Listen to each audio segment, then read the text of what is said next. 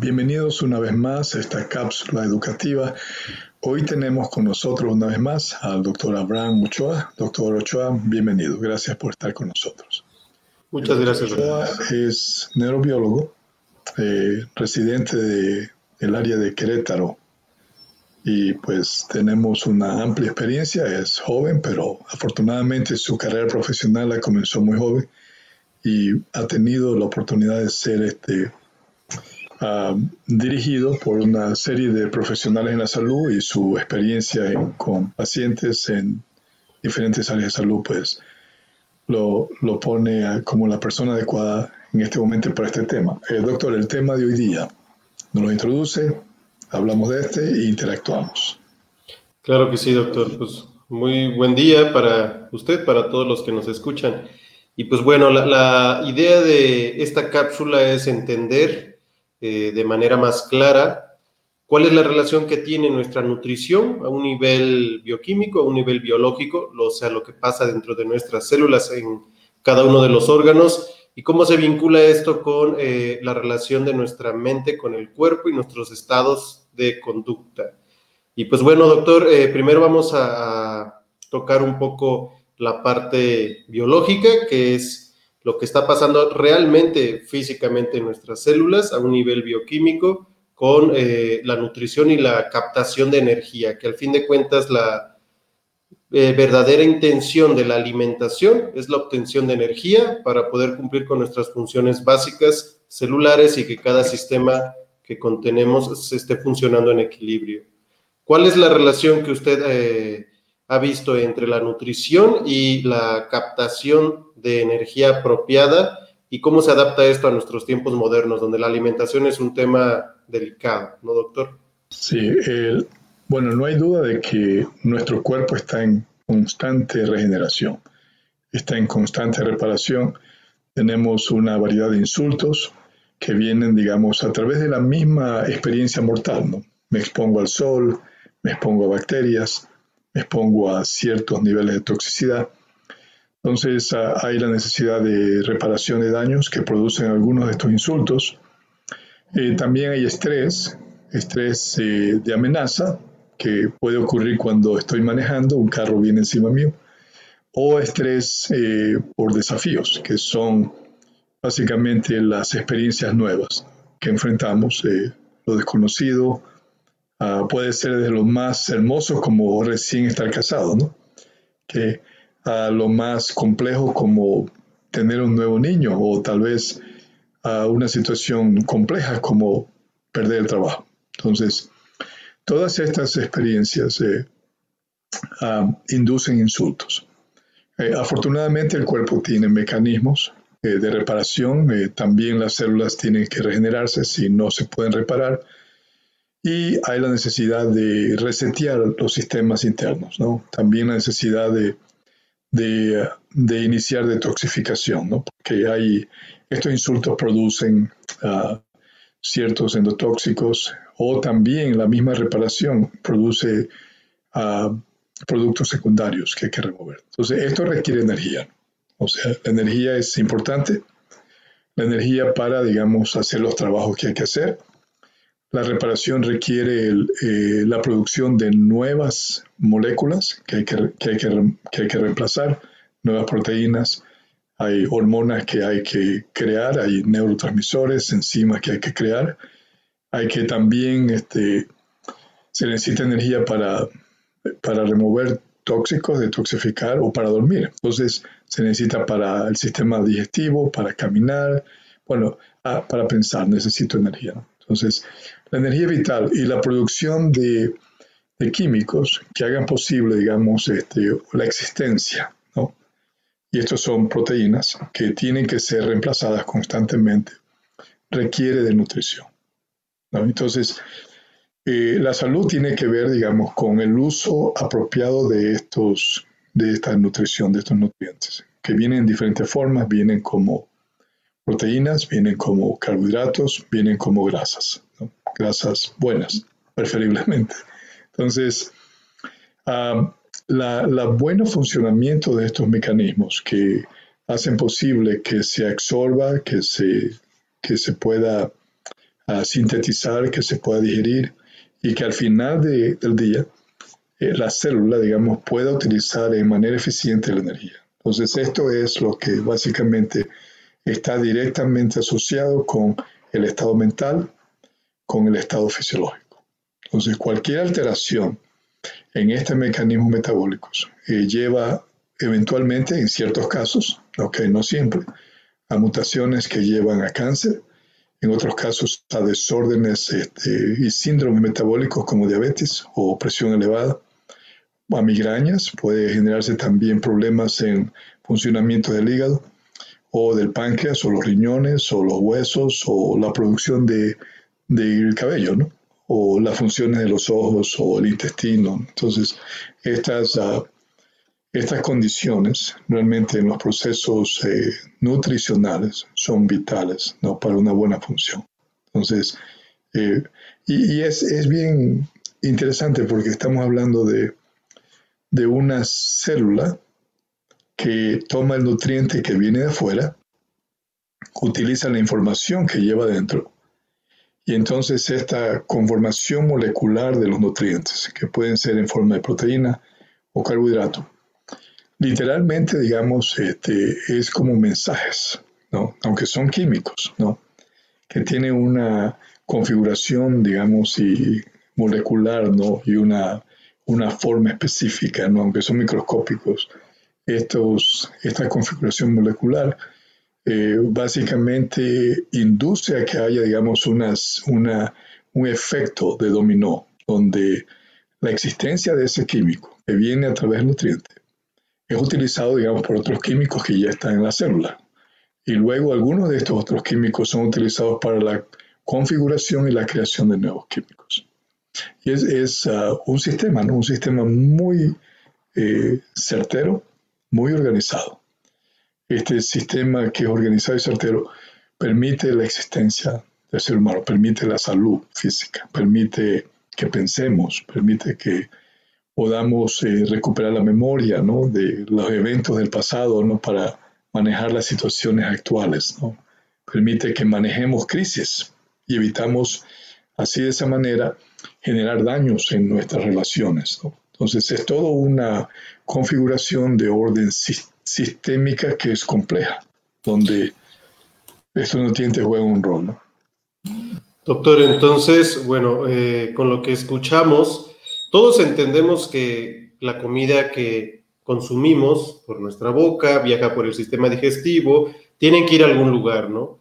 Entonces aquí eh, me gustaría que quedara claro este hecho de que esta energía que va concentrada en los nutrientes que obtenemos a través de la dieta se utiliza para poder formar nuevas células, para poder reparar las células dañadas y también para poder producir y mantener las sustancias que producen cada uno de nuestros órganos o glándulas como las hormonas, ¿no? Pero hay algo que mucha gente hoy en día no tiene muy claro, ¿no? Y es que también cada pensamiento requiere de nutrientes, tanto oxígeno, agua como nutrientes, ¿no? Para poder nuestro cerebro realizar esta función que es la de poder eh, tener como una función agregada o un elemento agregado, esto que llamamos mente, ¿no? Entonces, hay muy poca gente hoy en día que acepta de manera clara, a lo mejor es por falta de información, este hecho, ¿no? De que cada pensamiento requiere también sus propios nutrientes y elementos energéticos para poderse producir. Entonces, hoy en día, doctor, donde la mente es eh, parece ser eh, muy eh, hiperactiva, ¿no? Mucha gente se centra en la hiperactividad física, pero a veces mucha gente que está en silencio, inclusive sin moverse, puede estar gastando las mismas calorías que otra persona que está caminando cuando tiene un exceso de actividad cerebral, ya que el cerebro tiene un 20% de toda la energía que entra al cuerpo, se la lleva el cerebro, un órgano muy pequeño comparado con todo lo demás que resta en el cuerpo, ¿no? Entonces, hay que tener bien claro esto, ¿no? Que cada pensamiento requiere también un desgaste energético, calorías que al fin de cuentas obtienes a través de tu dieta y hay que también ser conscientes de en qué invertimos nuestra energía mental, ¿no?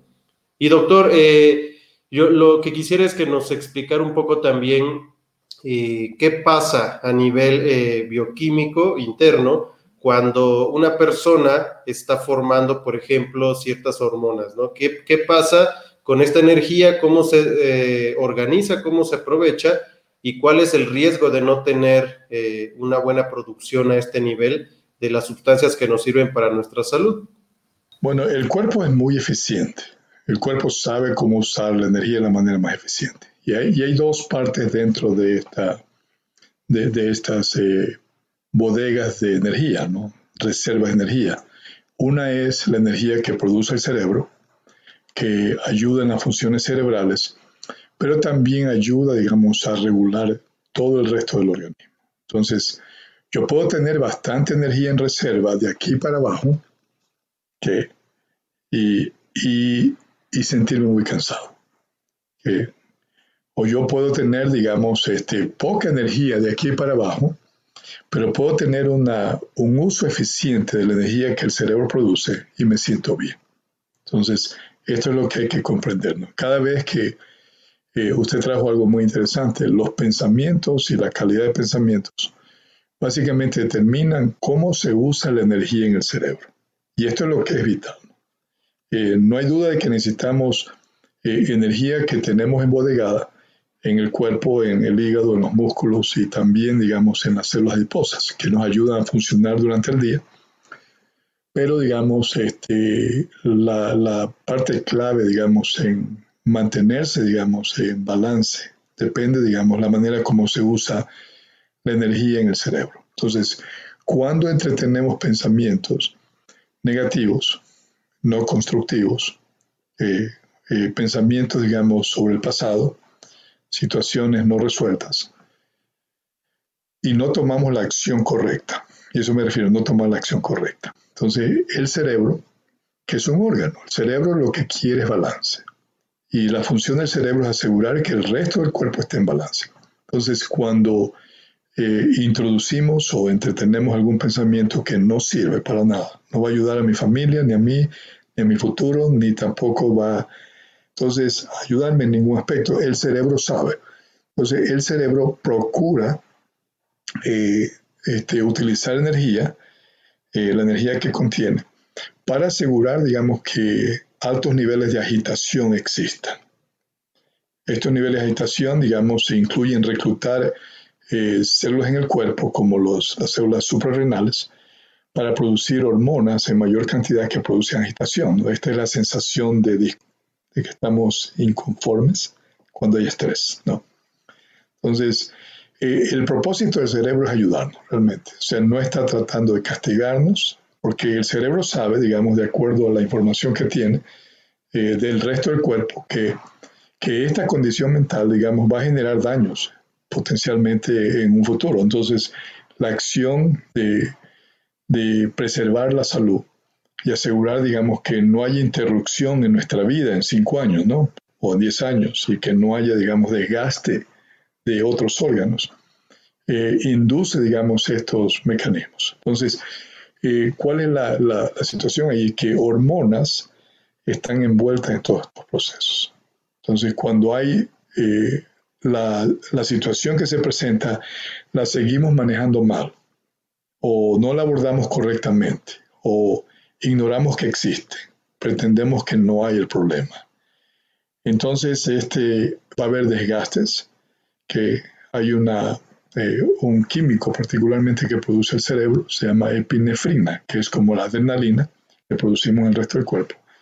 Entonces, hay un desgaste de esta epinefrina, porque por más intentos que hace el cerebro y el cuerpo en tratar de llamarnos la atención y decir, por ahí no va, que para la locura en la que te has metido, digamos, no necesitas etiquetar a tu vecino o a tu esposo o a ti mismo, que no necesitas, digamos, continuar con esta, con, con esta mala adaptación a la experiencia. Entonces, si persistimos y no nos damos cuenta que esta condición temporal es nada más es un mensaje del cuerpo, entonces va a haber un desajustes que van a alterar, digamos, mecanismos hormonales. Entonces la utilización de energía eh, se afecta más, ya no, ya no solamente en el cerebro, ahora en el cuerpo también. Entonces va a haber desgastes, tal vez eh, una alteración que va a requerir mayor cantidad de adrenalina, ¿no? O puede afectarse, digamos, este, otros sistemas que afecten la utilización de energía en el resto del cuerpo y algún órgano se va a enfermar. lo que puede llevar, digamos, en unos meses o años, una enfermedad severa. Así es, doctor. Y bueno, eh, muchas veces eh, hoy en día con tanta información de diferentes medios de comunicación, mucha gente eh, permanece confundida con respecto a diferentes sucesos o procesos que ocurren en su salud. Por ejemplo, cuando no tenemos bien claro cuáles son las leyes que rigen nuestra biología y nuestras leyes mentales, pues entonces muchas veces vamos en contra de estas mismas leyes simplemente por ignorarlas. ¿no?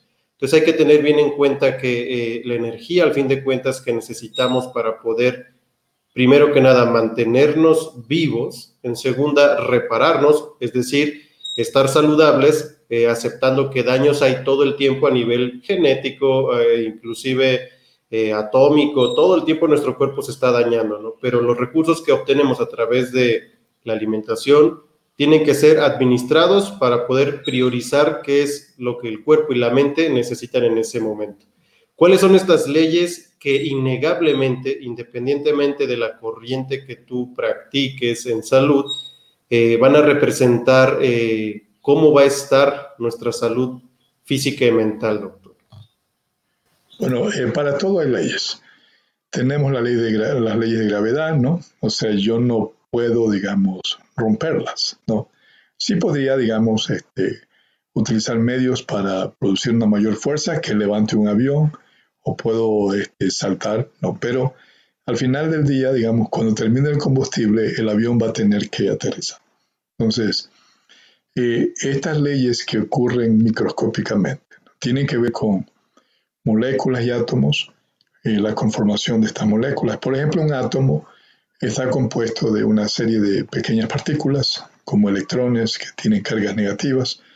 En el centro, digamos, hay protones, cargas positivas y también cargas neutras. Hay otras partículas cuánticas también. Entonces, estos átomos microscópicos tienen leyes, o sea, leyes por las cuales se manejan. Y estas leyes mantienen el balance en un átomo.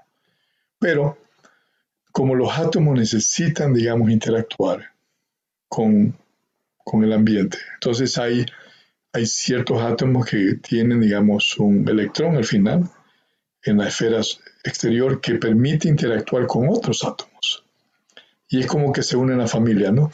Una persona soltera que es atraída por otra persona eh, que es soltera, deciden, se atraen, se gustan, se caen bien, entran en compromiso, se casan. Entonces tienes prácticamente un átomo que tiene, digamos, una conformación estructural, se une a otra y se forma una sola. Ahora, esta unión que ahora mueve lo que eran las leyes que gobernaban este átomo, lo mueve a leyes que gobiernan a dos. Entonces, en el matrimonio es igual, ¿no? O sea, yo tengo mis ideas y tengo mis opiniones. Entonces, cuando yo me uno a alguien, yo no puedo manejar la vida de los dos con mis opiniones e ideas. Entonces va a haber leyes que van a gobernar, digamos, estos sistemas, tanto desde el punto de vista microscópico. Entonces, afortunadamente los átomos pues hacen todo bien, ¿no? Y entonces todo funciona de una manera muy eficiente. Luego ese átomo esa, eh, hace posible que se unan a otras moléculas y se conforman familias, ¿no? Familias de hormonas, familias de otros químicos, neurotransmisores, y la conformación de estas familias eh, integra ahora esta, esta nueva conformación en nuevas leyes. Entonces, lo es también con, con esposos, ¿no? Tienen niños y entonces ahora estamos teniendo, digamos, diferentes opiniones, diferentes, digamos, procesos de crecimiento y la familia tiene que conformarse que como un sistema, digamos, operativo que ayuda, digamos, a sostener estabilidad, ¿no? Por ejemplo, el momento que un hombre que pone su mirada en otra mujer, entonces ha roto las leyes que mantienen, digamos, estos sistemas, ¿no? Y comienza a haber defunción, ¿no? O el momento que un hombre o una mujer eh, no escucha la opinión del otro o trata de imponer la opinión de otro, entonces comienza a haber, des, eh, comienza a haber desfunción, defunción en la relación, eh, defunción familiar. Si un padre no escucha, digamos, este, la situación emocional de un joven, o, no lo ayuda a regular estos mecanismos, entonces va a haber disfunción. Entonces, en la parte fisiológica ocurre lo mismo. Son leyes. Se mantienen las leyes y estas mismas eh, nuevas conformaciones ayudan a mantener, digamos, orden. Entonces, ¿qué ocurre? Que un átomo, con su propia estructura y característica, se une a otro y las estructuras y características de cada uno cooperan para sostener, digamos, el balance. En nuestro cuerpo es igual. Una hormona que ha sido construida en una parte del cuerpo, por ejemplo en la tiroides en los, en los ovarios de una mujer, o tal vez en algún otro órgano, eh, es crea una estructura más compleja. Pero esa, mismo, esa misma molécula, esa misma proteína que es una hormona, ayuda y coopera, digamos, con el funcionamiento de todo lo demás. Entonces, estos sistemas eh, donde la nutrición juega un rol importante en este, ayuda a mantener, digamos, eh, la misma salud, digamos. Y en, en, la parte operativa de nuestras vidas es, hay leyes también, ¿no? Que cuando las rompemos, se produce desequilibrio. Este, el caso, por ejemplo, si cuando hay, digamos, un, una, digamos, un, un oxidante que se ha creado en, en, una célula, eso no es problema, digamos, porque viene la conformación de antioxidantes. Y entonces ahora ambos, ambos químicos representan, digamos, eh, producen un estado de balance. Eh, en un hogar igual, si hay un error de uno, entonces la, sabiduría del otro, digamos, en este caso el padre o la madre o ambos, o entonces ayuda, digamos, a conformar y mantener el balance. Si no hay sabiduría, digamos, dentro de estos procesos de, educativos en las relaciones, entonces, digamos, se, se constituye un caos, como en el caso de los oxidantes, ¿no? Si no hubiera este balance, va a producirse daños en los genes y se va a promover, digamos, inflamación y potencialmente una enfermedad en el futuro. Ok, doctor, pues sí, entonces eh, nos queda bien claro ahora, ¿no? Cómo la energía a través de la nutrición y bueno, también hay que considerar la respiración, ¿no? Que, y, en la nutrición la hidratación, que, que son tres cosas básicas, ¿no? Eh, nos brindan energía, nos brindan recursos para poder mantener, en pocas palabras, nuestra vida. Y eh, bueno, la parte mental, entonces son estas instrucciones que tiene nuestra materia prima, que son estos nutrientes construidos ahora en células y órganos, para saber cómo funcionar. Porque cuando tenemos, por ejemplo, una construcción de un edificio, ¿no? tenemos el material, pueden ser, por ejemplo, tabique, cemento, arena, agua, pero si no sabes cómo utilizar ese material, por mucho material que tengas, no vas a poder construir ese edificio, ¿no? Y también eh, en viceversa, ¿no? Si tienes instrucciones, pero no tienes materia prima, igual, no vas a poder construir el edificio. Entonces, la materia prima, pues es todo lo que adquieres a través de tu nutrición y las instrucciones son esos pensamientos que mantienes de manera repetitiva en tu mente.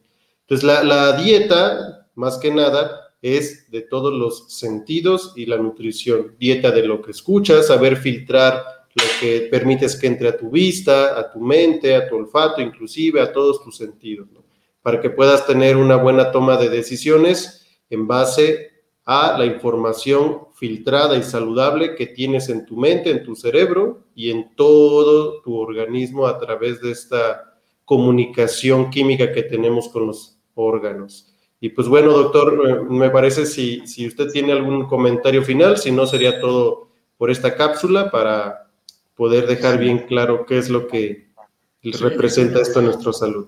Sí, solamente quiero hacer énfasis en lo que acaba de decir. Las instrucciones que las da los pensamientos que entretenemos.